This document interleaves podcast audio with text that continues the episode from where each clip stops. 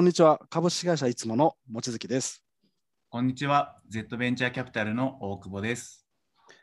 コマーストーク、今日もよろしくお願いします。よろしくお願いします。この番組はコマースチャンネルで紹介している資金調達のニュースを軸に、望月さんと大久保でいろいろ語り合う番組です。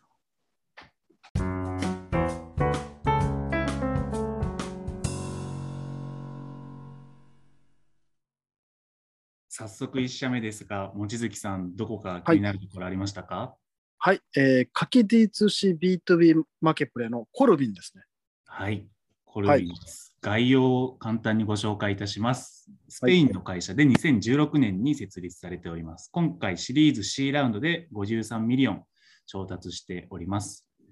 で、事業概要としましては、お花のデリバリープラットフォームを運営しておりまして、もともと B2C で D2C の形でローンチした事業になっています。その後、B2B、まあ、マケプレですね、の事業に展開しておりまして、今回の資金調達では B2B マケプレを強化していくといった方針になっております。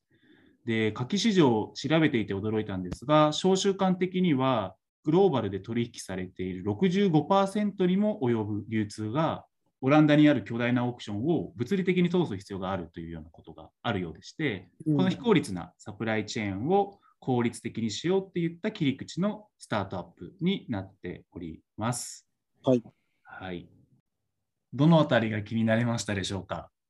そうですね。あのーまず花って結構日本でも、あの日比谷花壇さんとか EC 結構やってますけど、はい。なかなかこう、でっかくならない印象もありつつ、はい。まあ多分なんか、僕も花の業界若干ちょっと詳しいというか、まあお客さんもいたりするんであれですけど、はい。なかなかこんななんかシリーズ C ので、まあまあスケールできているわけじゃないですか。うんうんうん。なので、多分そこがうまくどうやれてるのかっていうのに興味があるのと、あとは多分ちょっと違うのが、日本って花の市場ってもう母の日ほとんどか、えーなんかあの、お墓に備える花みたいはい。はい。が市場のほとんどで、普段なかなか花を買う習慣がないんで、はい。日本だったらどうやってそこをこうブレイクスルーするのかなとか、うん。いうのは興味ありますね。まあ、サイト見てると結構なんか、花瓶というか、あの、えっ、と、器と一緒に売ったりとか、はい。いろんな工夫してるんで、多分そのまままあ、こう、食卓に置けたりとかテーブルに置けるみたいな仕掛けがあるのかなって思いましたね。うんうん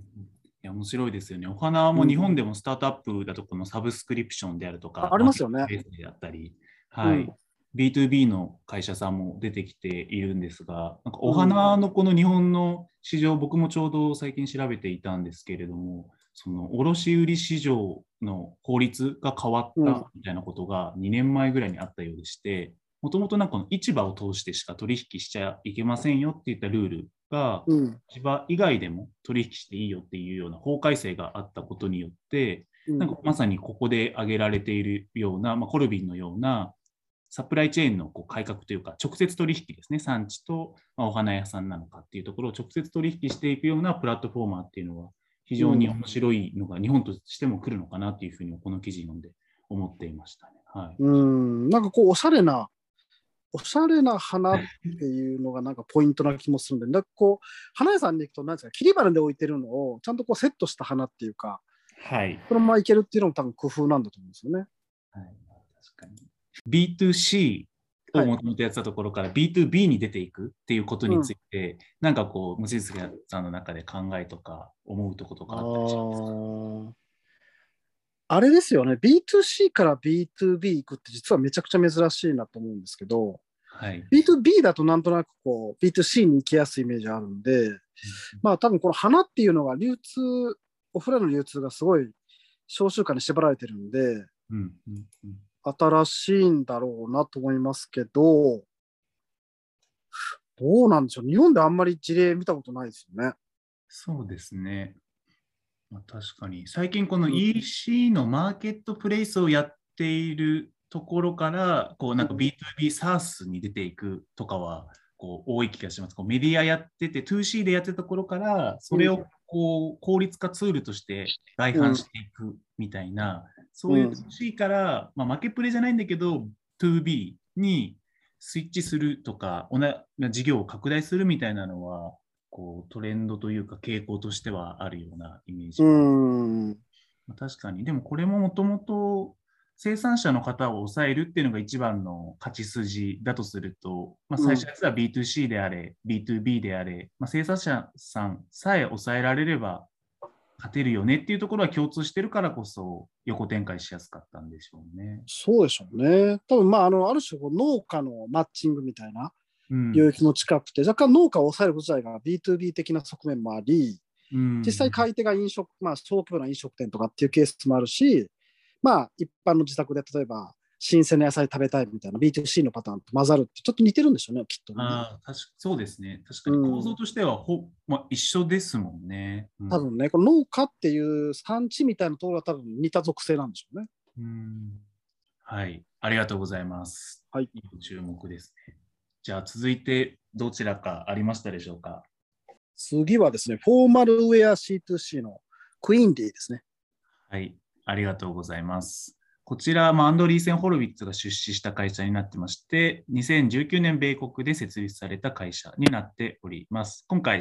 まあ、シードの、まあ、シリーズ A のような6 million を調達しているような会社になっています。やっていることは、フォーマルウェア、パーティードレスとかウェディングドレスのリセールプラットフォームをやっております。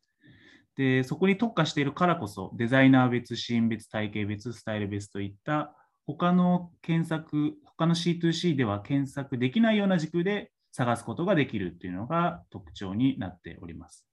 で、また、この創業者自身は StockX for Formal Wear というふうに掲げておりまして、彼ら自身が300ドルを超える単価の商品に関しては、品質を確認した上で購入者に発送するというところで、まあ、品質保証というところを特徴としているそうです。でコロナの期間があって、オンラインイベント、まあ、オフラインイベントがなくなっていたので、オンラインイベントのみののみの、えっと、市場になったものの、Zoom や Twitch 等でオンラインパーティーが盛り上がったことで、比較的最初から事業は順調に伸びているそうです。うん、はい。いかがですか、これは。まずあれですよね、アンドリーセン・ホロビッツが入れてるというのがまず一番注目ポイントかなと。はい。思っていて、あんまりなんかこういうシンプルなところに投資するイメージって、はい。まあ、僕もずっとあのどういうとこ投資してるか見てますけど、あここが意外と注目のポイントなんだろうなっていうのは、はい、一つ勉強になったなというのと、まあ、あれですよ、リセールというか C2C のマーケットって、まあ、全般的に注目されてるんで、はい、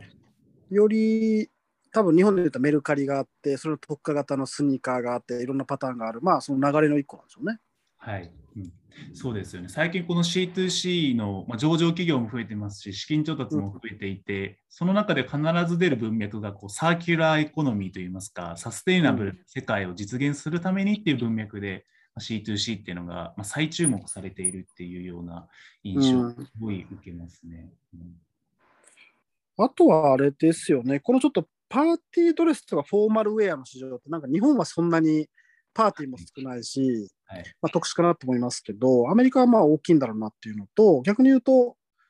多分あんまりフォーマルウェアって高額な割に、まあ、新品じゃなくても別にリセールでもいいものあるよねっていうのがあるんで、日本でもそういうマーケットってあるのかなっていうのは、他にありそうなのかなっていうので、なんかこうビジネスチャンスを感じますけどね。はい、そうですね。はい。パーティーじゃないんですけれども、もともと我々の出資先にラクサスっていう高級、まあ、ブランド品のレンタルをやっているような会社がありまして、これも、はい、まさにそういう一時的なこう晴れの日に使いたいいいものっていうのを、レンタルっていうこの解決策で解決していたのかなっていうふうに思うと、日本でも、まあ、そのニーズはありそうだから、こういうのも出てきてもいいんだろうなっていうふうには思いますよね。うん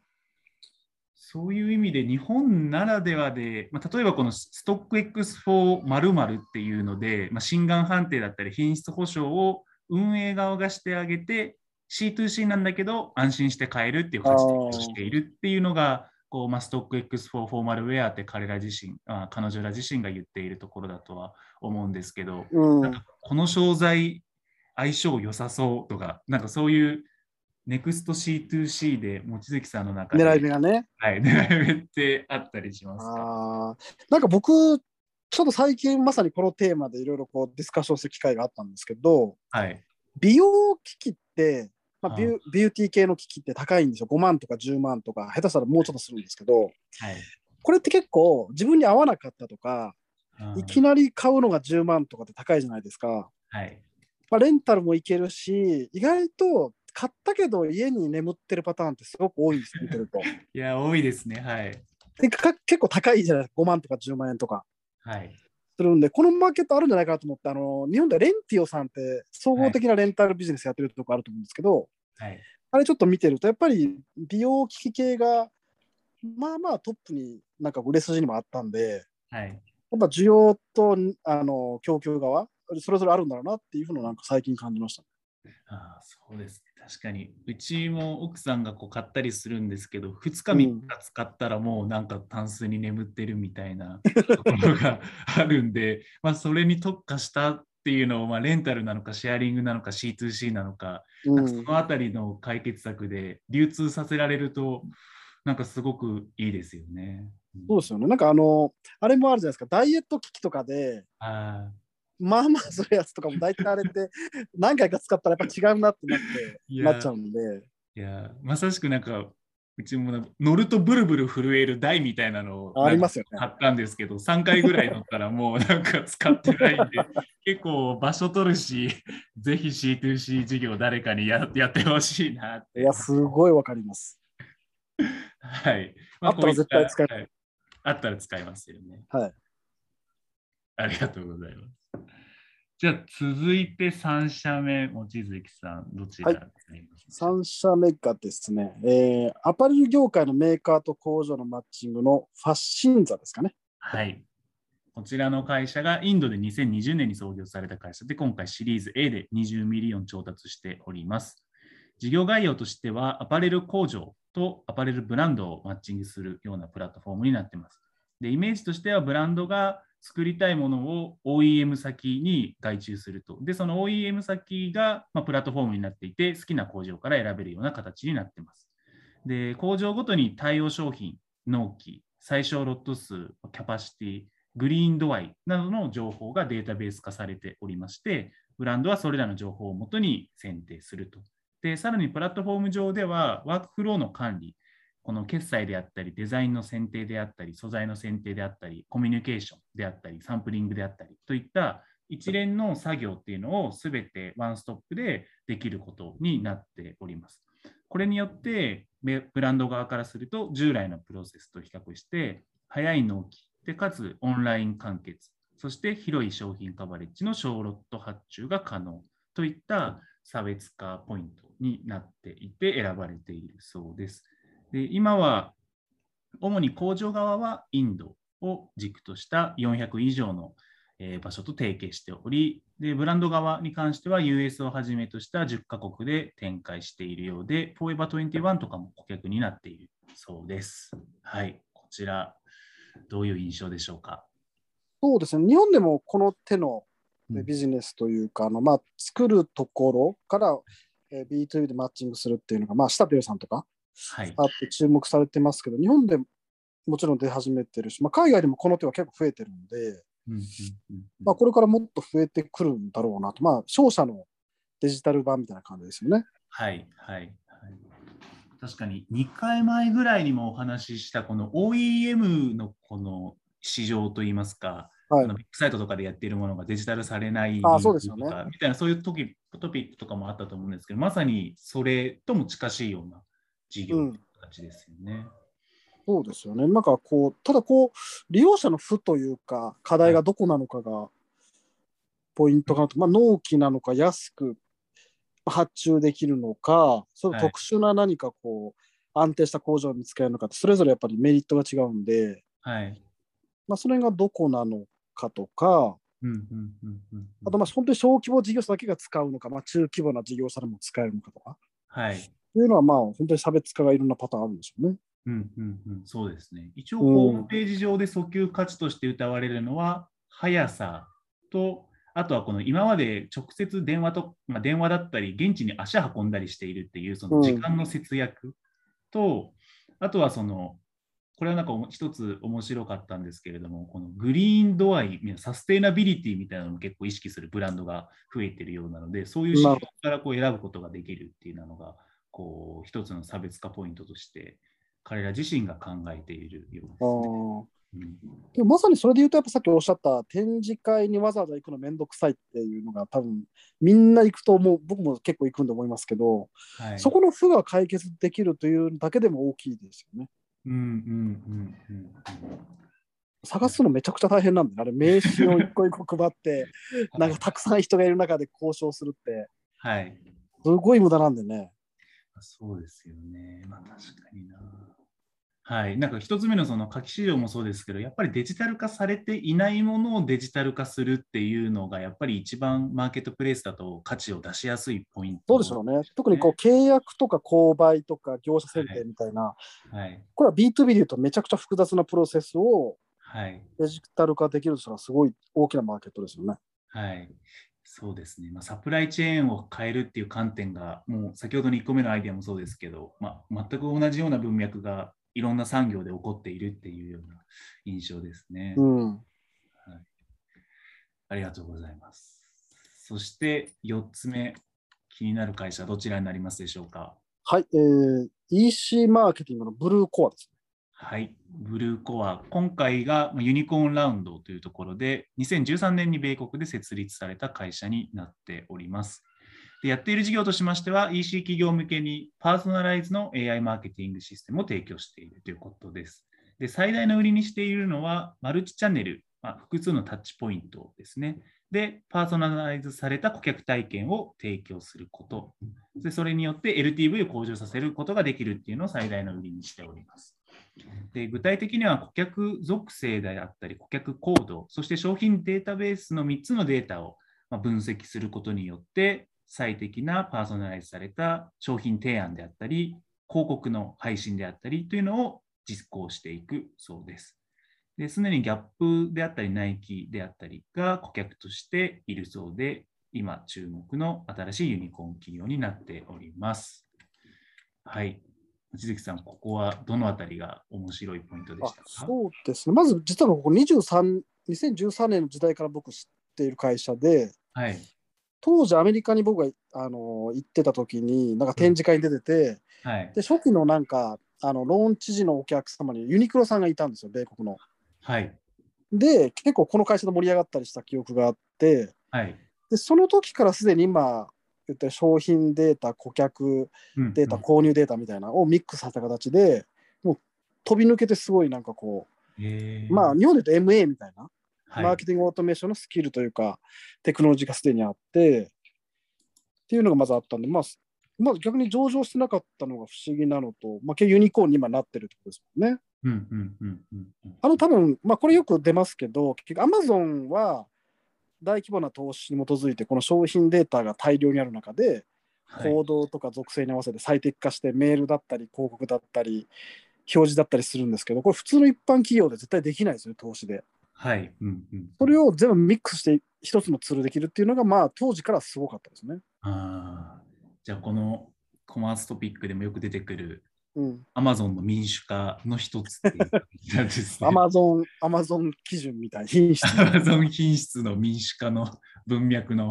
ところっていう感じなんです、ね。多分日本でもメール配信だけとか広告配信だけみたいな、はい、プレイヤーがいっぱいあるんですけど、はい、これ本当に完全に3つつないでれる MA のツールってないんですよね。ああ、そっか、ありそうで、やっぱワンストップでメールもできれば、広告もできれば、いわゆるサイト接客とかレコメンドもできればっていうのを一括管理で横断しているっていうのが最大の特徴っていう感じなんですかね。そうですね。なるほど、面白いな。ありがとうございます。アパレル、アパレルに強いですよね、見てるとね。ギャップもナイキもトミーも、まあ、ユニクロさんも多分当時契約ありましたけど。アパレルってのは難しいんですよね。うん、LTV をどう引き上げるかっていうポイントは重要した重要度が高いんで。はい。あと商品 SKU とかも多いですよね。多いですね。他のものだと SKU 少なくこう戦えたりするのもあると思うんですけど、うん、やっぱ、だから、そうなんですよ。だから多分これ、インテリアとかコスメとかってこういうテクノロジーあんま必要ないと思うんですけど、はい。やっぱアパレルだと必要なテクノロジーですね。うんうんうんうんうんうん。確かに。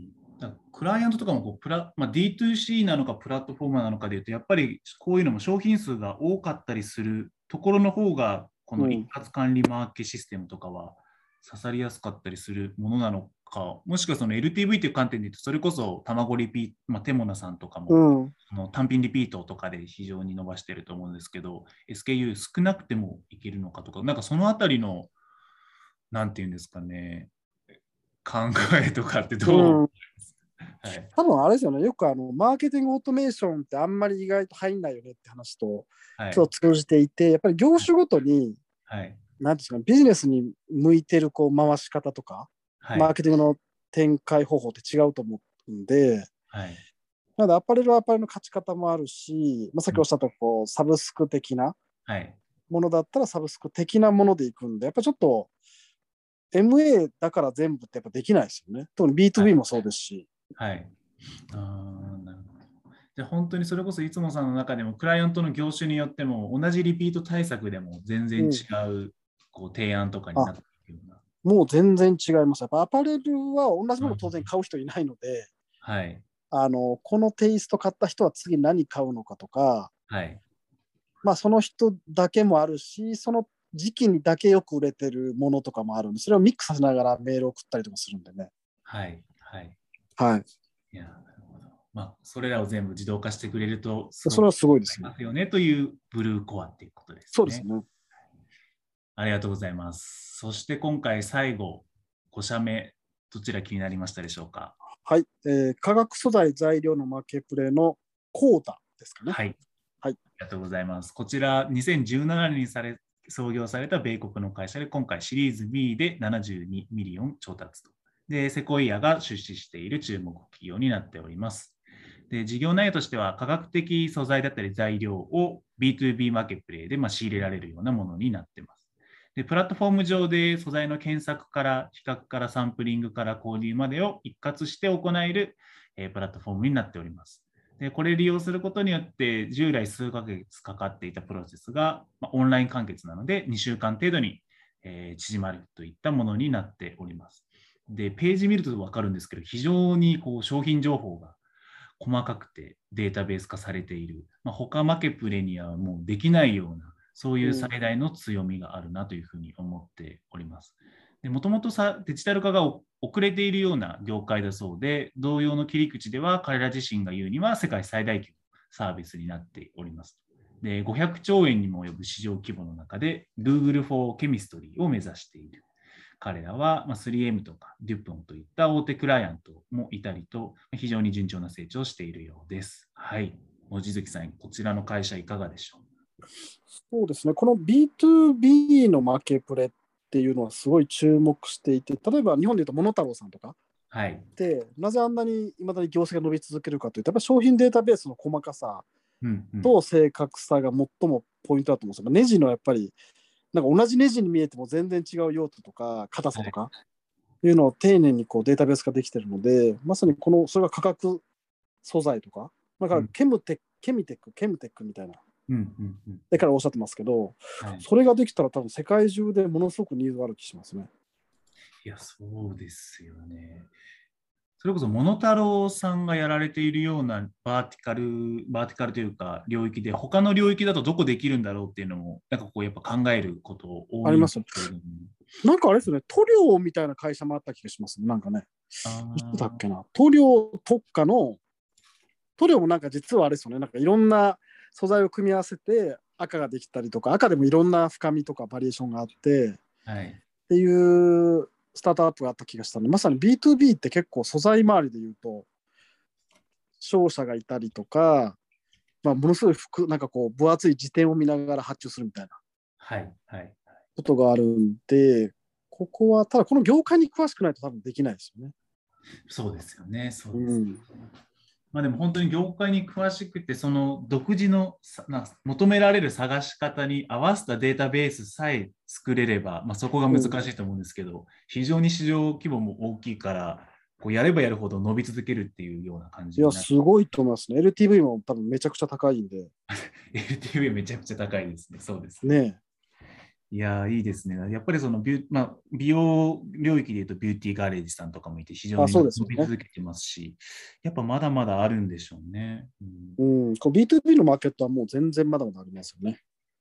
はい。じゃあちょっと B2B のマーケプレには僕らも、まあ僕も積極的に投資していきたいなと思っているので、なんか、はい、よかったら教えてください。はい。はい。以上、今回5社紹介させていただきました。お送りしてきましたコマーストーク、そろそろお時間です。今回ご紹介したニュースは概要欄にリンクとしてまとめております。もし気に入ってくださった方は、ぜひ、ポッドキャスト、Spotify でフォローお願いします。それではまた次回。